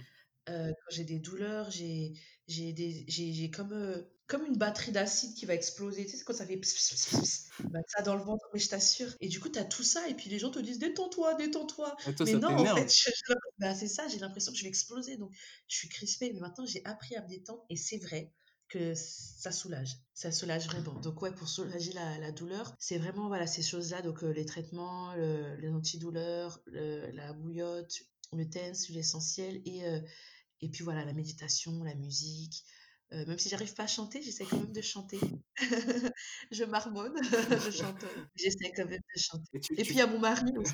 ça, ça aide bien aussi, non? Ça aide aussi. pas tout le temps. En vrai, pas tout le temps. Parce que quand j'ai mal, tu sais, il essaie de me faire rire, il essaie de me détendre, mais ça m'exaspère plus qu'autre chose le fond. il chante pas? Il, chante pas des trucs? Alors, la première, lors de la première euh, crise, euh, mon mari n'aime pas chanter. enfin, comme il dit, c'est pas un chanteur, quoi. Et lors de ma première crise, il s'est mis à chanter. Et euh, figure-toi que ça m'a soulagée. Mais vraiment, ça m'a soulagée de fou. Mais maintenant, il chante plus. maintenant, il chante plus. Il m'a dit, c'est bon, une fois, pas deux. c'est que pour les cas extrêmes, quoi. Exactement, c'est ça. C'est ça, c'est ça. Euh, et apparemment, ça t'énerve d'entendre témoignages d'autres filles, non? T'avais dit un truc comme ça, mais je me rappelle plus, donc j'ai noté, mais je crois que la question est pas ouf. la question est pas ouf. Des témoignages d'autres filles. Euh, non, c'était peut-être pas ça que je disais. C'était certaines choses qui m'énervent, c'est plus euh, des, des, des, phrases comme, euh, comme euh, des phrases comme la maladie, c'est une maladie à la mode. L'endométriose n'est pas une maladie à la mode, c'est juste qu'avant on n'arrivait pas à la diagnostiquer et maintenant on la diagnostique de mieux en mieux. et du coup, on se rend compte qu'il y a beaucoup de jeunes femmes et de femmes qui ont cette maladie-là. Donc c'est pas une maladie à la mode, c'est des phrases comme fais un enfant, ça ira mieux. Des phrases comme perdre du poids, ça n'a aucun rapport. Des phrases comme comme non, je t'assure, comme avoir des règles douloureuses, c'est normal. Tu vois, tout ça, c'est. Mmh. Ou t'es une chochotte. Voilà, c'est plus des phrases comme ça qui m'exaspèrent, tu vois. Ah oui, si, si, t'as raison. Je parlais des, des, des témoignages de. Ouais, c'est vrai. À l'époque, quand j'ai su que j'étais malade, déjà, j'ai eu beaucoup de mal à accepter la maladie parce que le jour où on m'a emmené aux urgences, en fait, euh, je priais grave et je me disais, bon, euh, mon Dieu, je te fais confiance, ok, je te fais confiance, tu vas gérer. Mais moi, je m'attendais à ce qu'ils me disent, ok, elle est malade, on l'emmène au bloc, je sors du bloc, je suis guérie. Tu vois ce que je veux dire ou pas? Moi, je m'attendais à ce genre de, tu vois, genre de guérison. Exactement. Mais en fait, je m'attendais pas à ce qu'on me dise vous êtes malade et bon courage, reste avec ta maladie. Tu vois, je m'attendais pas à ça du tout. Et donc du coup, après ça, euh, donc j'ai eu du mal à l'accepter et euh, je regardais, on m'envoyait des témoignages de femmes qui euh, atteintes d'endométriose ou pas, hein, qui ont des maladies. Et puis, tu sais, on parle en mode euh, être malade, euh, ça t'aide euh, à, à, te construire une vie, tu, tu deviens une battante, on va y arriver. Enfin, tu sais, des trucs ça, j'ai été guérie. Et je suis croyante, hein, je, suis croyante, hein, mais j'étais guérie au nom de Jésus. Machin. Et je regardais le truc. Moi, j'étais dans mon plaid avec ma bouillotte sous morphine en mode, mais qu'est-ce que tu me racontes? Tu me dis ça, mais moi je suis en train, je suis à l'agonie. Elle en mmh. parle comme si c'était ouais, on va tous, ouais, c'est trop bien d'être malade. Tu vois ce que je veux dire? Et j'avais du mal à l'entendre. C'était ça, voilà, j'avais du mal à l'entendre. Je me disais, mais, mais elle me parle de ça, mais moi, regarde-moi. Je... Non, non. Et tu vois, et je pense que euh, on, on, on, on, parle pas assez justement de cette douleur physique et psychologique. On passe trop vite au euh, t'inquiète, ça ira. Tu vois ce que je veux dire? Mmh. Et du coup, je pense que la personne malade, des fois, peut ne pas se reconnaître. Je me suis dit, ah, génial quand même, parce que même si ça m'a énervé, je me suis quand même dit: «Ah génial» parce que je vois qu'elles arrivent quand même à vivre avec la maladie, heu, certaines d'entre elles sont guéries, heu, génial. Mais on parle pas non plus du: «T'inquiète ma sœur, tu souffres, j'ai souffert aussi». On passe trop vite sur ça et c'est ça aussi qui m'exaspérait et c'est pour ça aussi que, heu, même si je prends le risque de me mettre, à nu, Je veux en parler en fait pour dire, «Les filles, si vous avez mal, vous inquiétez pas» et tu vois, bah, tu étais là la dernière fois quand je témoignais, il y avait une jeune fille, donc c'était un live Instagram, il y avait une jeune fille qui disait qu'elle avait honte d'a d'avoir cette maladie-là, elle avait honte d'en parler Ouais. et moi ça m'a rendue triste. Mais on choisit pas d'être malade, mais c'est ça. Bah, du coup, je me comme j'étais j'étais concentrée sur mon mon speech, je l'ai pas reconnue la jeune fille, mais je la connais et du coup, je lui ai envoyé un message en privé et heu et on doit s'appeler justement pour parler de ça. Moi, ça me rend triste quand je vois une jeune femme dire ça. J'ai honte, mais Honte de quoi? pourquoi? Tu vois? C'est ça. Comme je t'ai dit, il y a ce ce côté où les gens les gens confondent tout. Je vais pas me répéter, mais confondent tout parce qu'on parle d'organes féminins, de de de Mmh. gynécologie, tu vois? Donc on confond tout. Heu, il y a aussi, hem, je vais pas rentrer dans un débat, hem en débat théologique et voilà, on va pas tout spiritualiser, mais il y a aussi beaucoup ce, comme je te disais, ce, le fait de culpabiliser, tu vois, de se dire ah je suis malade parce que euh, euh, bon, on est chrétien, hein, parce que j'ai fait une bêtise quand j'étais plus jeune, parce que j'ai eu des relations sexuelles avant le mariage, parce que j'ai dû avoir, etc. Tu vois, il y a cette espèce de, de je suis malade parce que j'ai péché, parce que tu vois, et je pense mmh, qu'il y a, il y a trop de culpabilité à avoir autour de la maladie qu'on ne devrait pas avoir forcément. mmh. Enfin, je, je pense que là, je passe trop vite sur le sujet et ça peut être mal compris, mais je me comprends quand je dis ça. Tu, tu vois ce que je veux dire? ouais, bien sûr. Tu choisis pas d'être malade, t'es d'accord avec moi, Didier, quand t'as mal à la gorge, t'as pas fait exprès, genre, euh, tu t'es mis torse nu sur le balcon en mode, Eh, non, t'as pas fait exprès, tu vois.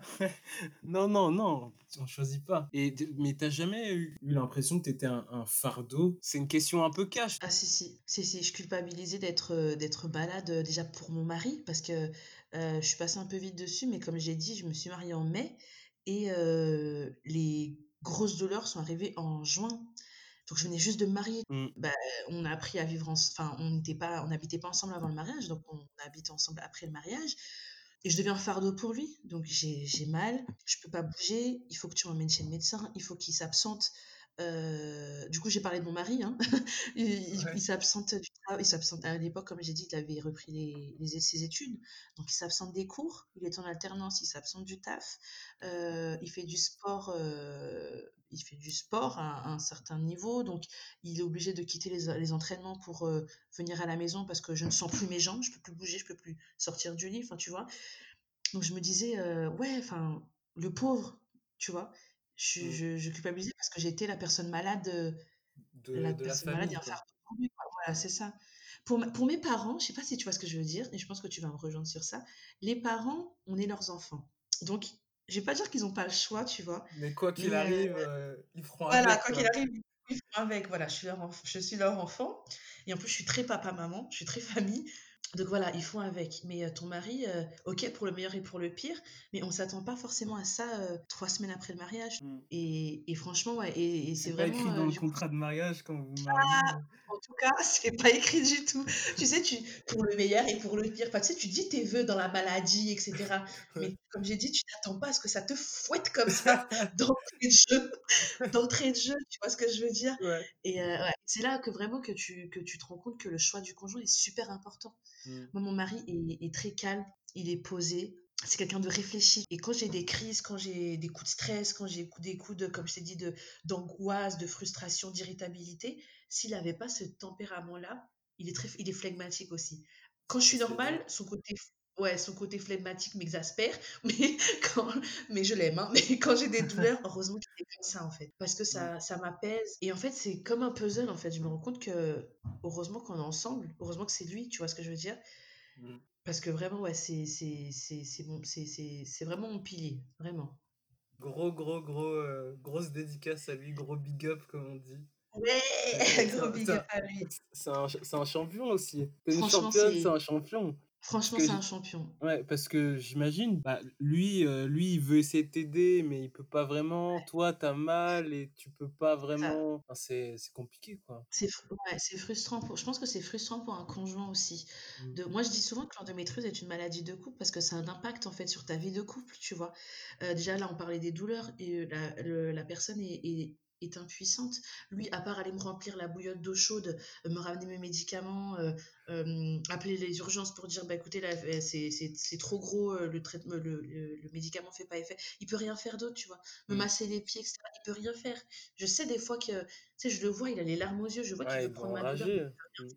c'est ça il peut rien faire. Mais également par rapport à l'impact du couple comme je te disais sur la vie quotidienne les projets d'achat tu vois. Là imaginons qu'on va acheter qu'on va acheter une maison euh, ils vont voir que je suis en mi-temps thérapeutique, que j'ai une maladie euh, longue durée. Euh, tu vois, les assurances, ouais, voilà quoi, ils se disent, bon, on va lui faire un prêt. Si la fille, elle clame ça après, comment on va. Enfin, c'est grossier ce que je dis. Hein. tu vois, ça a un impact en fait, en vrai, tu vois, l'achat de voiture. Lui, imaginons qu'il veut une bête de voiture. Ben moi, non, faut que je m'installe, faut que je teste le siège pour savoir si lui fait ça. que je veux dire? Alors que lui, non, il veut juste sa bête de voiture, mais non, sa femme, faut qu'elle soit installée, etc. tu vois, c'est exactement. Et si la personne n'aime pas, mais c'est pas. Pas possible. C'est pas possible. Les, les, euh, comme je t'ai dit, pour certaines femmes, il y a ce, cette, euh, ce côté, ce côté enfin, cette infertilité, c'est compliqué aussi, tu vois. Les, les, personnes viennent de, les personnes se marient, sont en couple.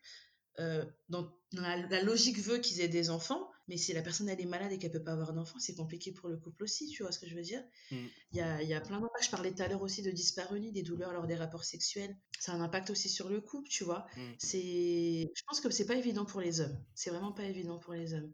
Et puis, et puis, et puis ça, tu vois, moi je, Sidney a accepté que je parle pour lui, tu vois, il est très timide, tu le connais, il est très souriant, mais très timide, il est timide aussi. tu vois, par exemple, quand il, a, il était en alternance, il devait, il devait quitter le travail pour venir me voir à la maison, parce qu'à l'époque, euh, je gérais pas la douleur comme maintenant, je connaissais pas, je savais pas ce qui se passait, tu vois. Donc, des fois, je l'appelais en pleurs, en hurlant, faut que tu viennes, je, je, peux plus rien faire, tu vois. Et mmh. des fois où j'étais, euh, euh, on a dit on parle français, où je, je restais sur la cuvette des toilettes, je pouvais plus me lever donc j'attendais, il m'arrivait d'attendre une heure et demie le temps qu'il arrive. Parce que j'étais impossible de me lever, je t'assure. Et pendant ce temps-là, tu peux pas prendre ton téléphone, jouer à Candy Crush euh... Ah bah, bah, en fait, j'ai tellement mal que franchement, non. non, j'attends. T'as des fourmis dans les jambes et tout. Mais voilà, tu sais, il m'aide à monter dans la baignoire, etc. Enfin bon, bref, du coup, euh, si j'ai joué à un jeu je sais si j'ai joué parce qu'il faut faire passer le temps, tu vois, mais, euh, mais quand t'as mal, euh, tu penses pas trop à jouer, hein, franchement. et du coup, il a dû quitter son travail et au bout d'un moment, il s'est fait convoquer par la RH. Et, euh, et, donc, il dit Ma femme est malade. Donc, du coup, les gens se disent Mais qu'est-ce qu'elle a? Et donc, il est obligé de dire bah, Il dit bah, Donc, elle a cette, cette maladie-là. Et, et, puis, ils comprennent pas Oui, mais bon, vous êtes en alternance à cause de, de vos absences, vous allez risquer votre année. Et puis, lui, il s'est emporté. Mmh. au-delà, bah, au-delà du fait, comme il a dit Ok, je suis, je, suis, étudiant, mais mais j'ai une vie, je suis un homme marié, etc. Il a dit clairement, il a dit, écoutez, là, si ma femme, il lui arrive quelque chose et qu'elle meurt, vous allez faire quoi? Vous allez m'envoyer bouquet de fleurs et dire toutes mes condoléances Non, c'est mort. Mmh Moi, je dois aller auprès de ma femme. Et les gens ne comprennent pas forcément, tu vois. Mmh. Les gens ne comprennent pas forcément, tu vois. Et on revient toujours à la même chose, une endométriose. Mais c'est pas un truc de règle. Mais votre femme, elle a ses règles tous les jours ou quoi? Alors que non, pas du tout. Tu vois ce que je veux dire?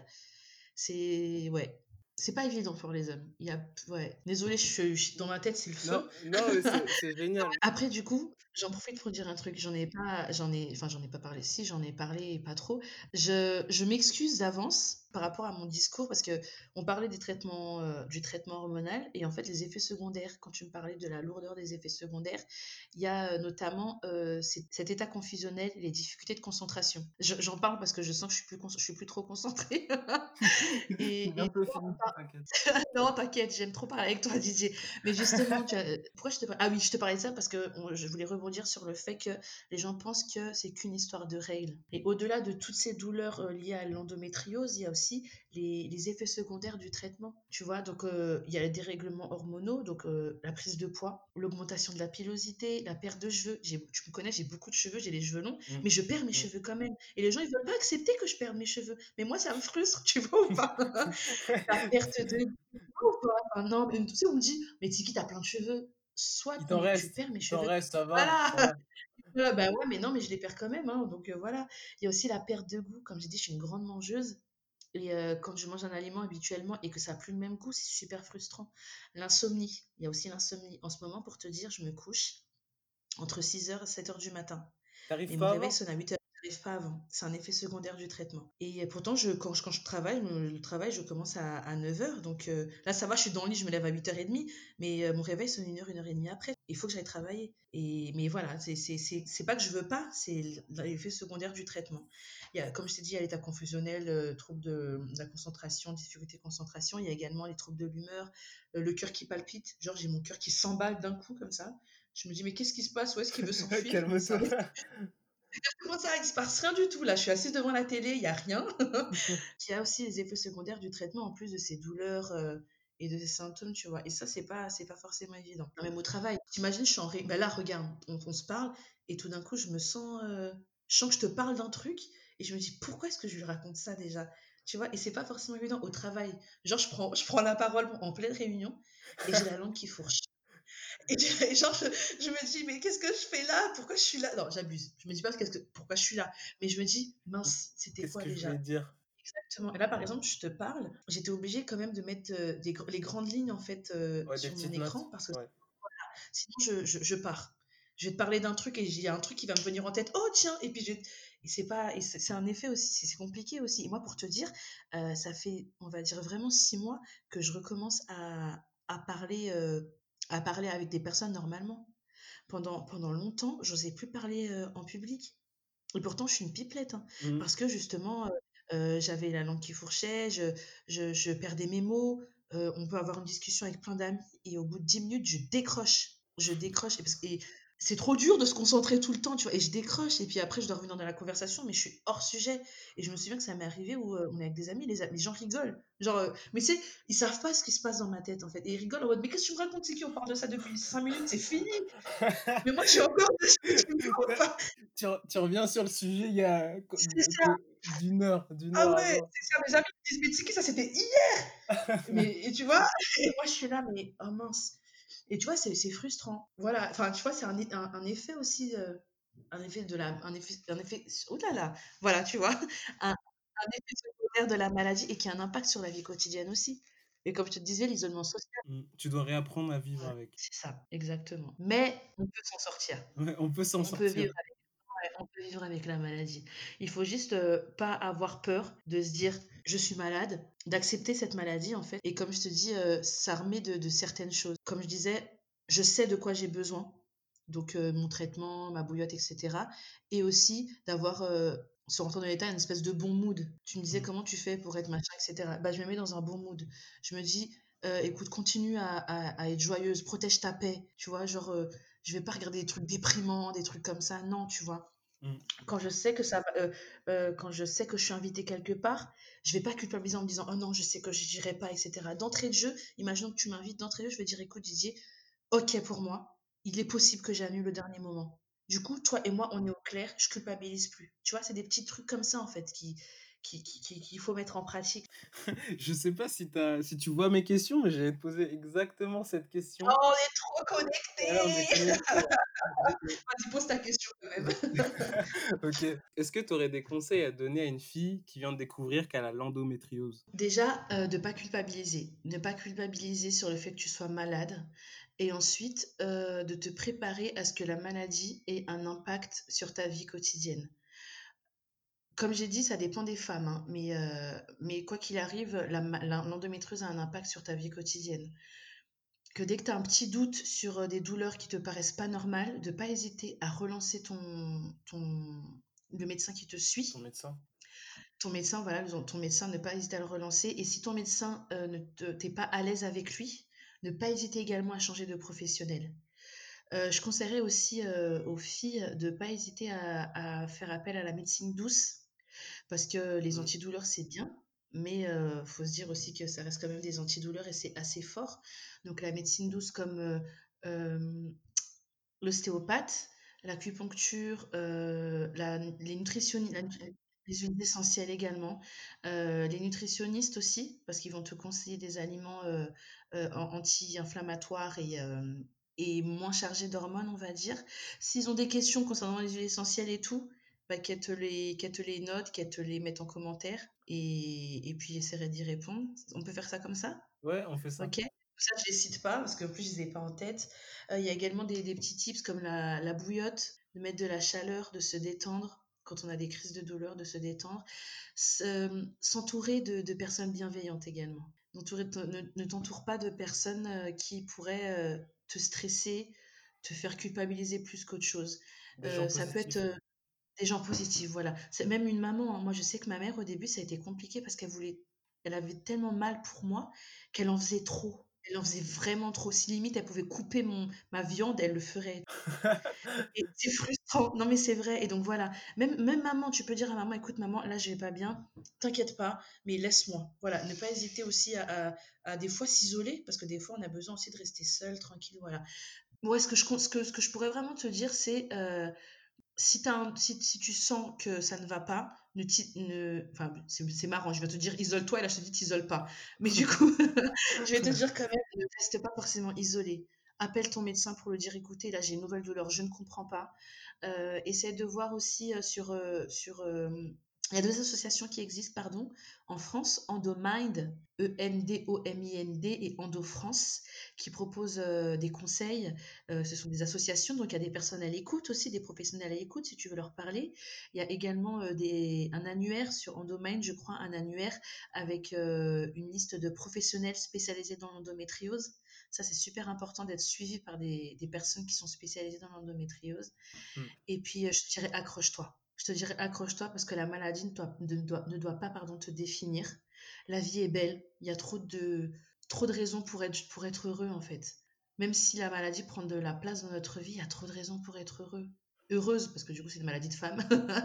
il y a trop de raisons pour être heureuse. Mais c'est vrai, on a, on, a, enfin, on, a, on a de la chance quand même, pour la plupart d'entre eux, d'avoir, d'avoir encore nos parents, de la famille, euh, des amis. On a, on a un toit sous la tête et on est en France. Franchement, moi je dis merci à la sécurité sociale. On n'en parle pas assez de ça. non, je parle avec des, femmes euh, aux États-Unis, par contre, par exemple, euh, je me plais les dépenses et tout, mais elles là-bas, il n'y a pas la prise en charge de la Sécu, hein, c'est elles casquent. Hein. Ah ouais. Tu vois, il n'y a pas de remboursement, etc. Donc euh, profites-en parce que tu es en France et tu as quand même une équipe médicale assez, assez compétente.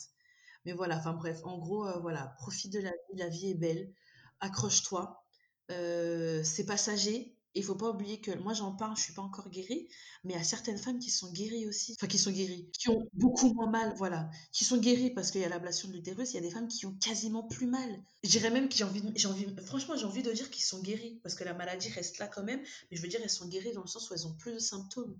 Mmh. Donc voilà, faut s'accrocher, euh, faut, te, faut, te, faut te nourrir de bonnes choses, pas forcément la nourriture physique, hein, mais de la nourriture mentale, spirituelle voilà, comme je t'ai dit, ne, reste pas, ne regarde pas des trucs qui vont te stresser, qui vont t'angoisser, qui vont... En plus, là, tu vois, avec le Covid, etc. Ah, c'est là, c'est la période d'angoisse, là. Ah ouais, c'est ça. Moi, je protège grave mon esprit. Euh, je regarde les infos, mais je euh, je vais pas mettre BFM TV, par exemple, H24, tu vois ce que je veux dire?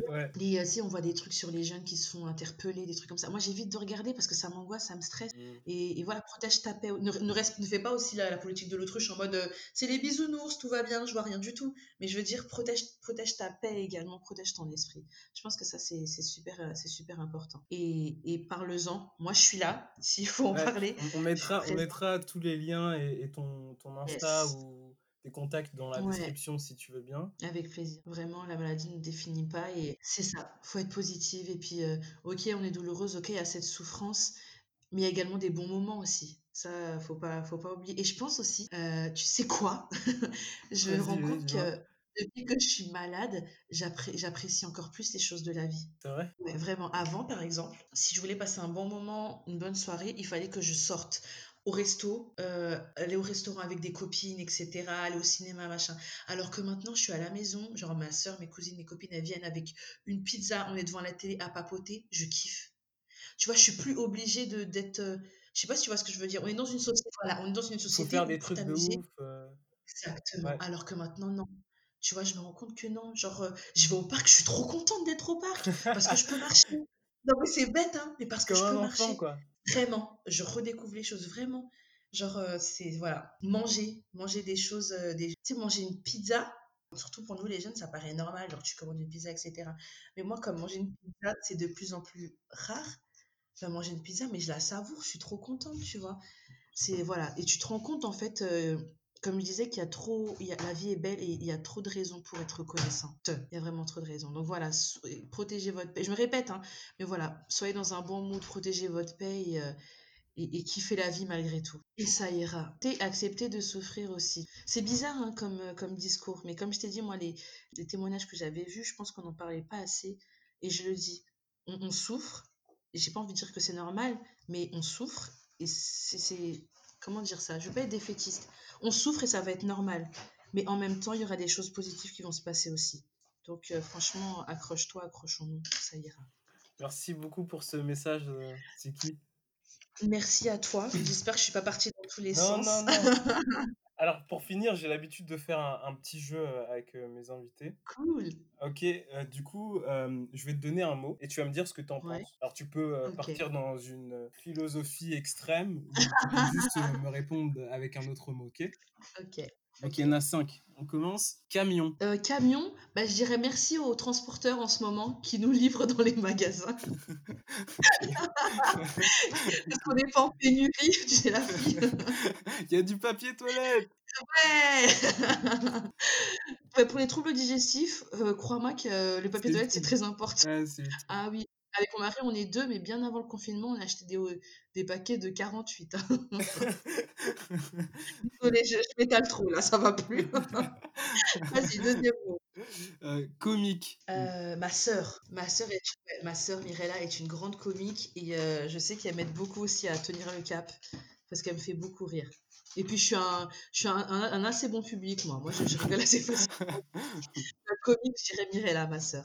On fait un bisou à tout le monde. Ouais, Nid. chez moi, c'est mon nid d'amour. mon chez moi, ouais. c'est important d'avoir son nid euh, pour se préserver, pour se protéger, je pense. Légendaire. Légendaire? Waouh Je pensais à Thor, mais c'est bizarre un peu. Thor euh, THOR, les Marvel. Non, je vais pas dire ça. Légendaire euh, Ah, tu me poses une vraie colle, hein Sinon, Thor, hein, on peut s'arrêter sur Thor Bah, aussi. Je peux dire Thor parce que je l'aime beaucoup. J'aime beaucoup ce, ce- ce personnage-là, donc on va dire Thor, il est légendaire. Et, et le dernier mot, pas toute la vie. La souffrance. Pas toute la vie, la souffrance. Pour moi, alors moi qui suis chrétienne, hein, pour moi, à un moment donné, la souffrance s'arrêtera. Que je sois guérie maintenant ou que je sois guérie euh, bah, euh, Plus tard. bah, à ma mort ou plus tard. Ah, ça c'est triste de dire à ma mort, on va dire plus tard. Et ben je sais que ça s'arrêtera au bout d'un moment, donc, euh, donc pas toute la vie. Ouais, la souffrance, pas toute la vie. Merci beaucoup, Tsiki. Avec plaisir, Didier. T'allais rajouter quelque chose? Non, j'allais dire, euh, je, vous laisse- je vous aime tous, j'aime j'aime trop les gens. non, j'allais dire, c'est trop bizarre que je veux dire. C'est vraiment top en fait que tu aies proposé euh, un podcast sur le thème de l'endométriose parce que des, des hommes et des jeunes hommes qui pensent à ça, c'est pas courant, tu vois. Et, et franchement, c'est top que ça vienne de, de- de- que ce soit une initiative de ta part. Je t'encourage vraiment. J'ai- J'aime pas trop les compliments comme ça, mais je suis toujours ben, tu en auras. merci beaucoup, merci beaucoup. Merci Accepte les compliments, Didier. Merci, merci beaucoup. Et, euh, Bah, merci à toi. et- et j'espère qu'il y aura plein, plein de garçons qui écouteront ça. Parce que mi- mine de rien, on a, on a des sœurs, on a des mères, on a des cousines, on a des amis. Donc euh, ça nous touche aussi. C'est vrai, on est d'accord sur ça. Merci, Tiki. Merci Didier. À la prochaine. prochaine, avec, plaisir. et bon courage. Et, euh, et euh, on met tous les liens dans la description. Et j'espère que bah, ce, ce, ce petit podcast pourra aider euh, pas, mal de, pas mal de filles. J'espère aussi. Entre nos femmes, nos filles et nos mères. Chaque jour, la vie éphémère. J'ai envie de dire qu'on vous aime, qu'on vous aime. Entre nos femmes, nos filles et nos mères. Chaque jour la vie éphémère. J'ai envie de dire qu'on vous aime, qu'on vous aime.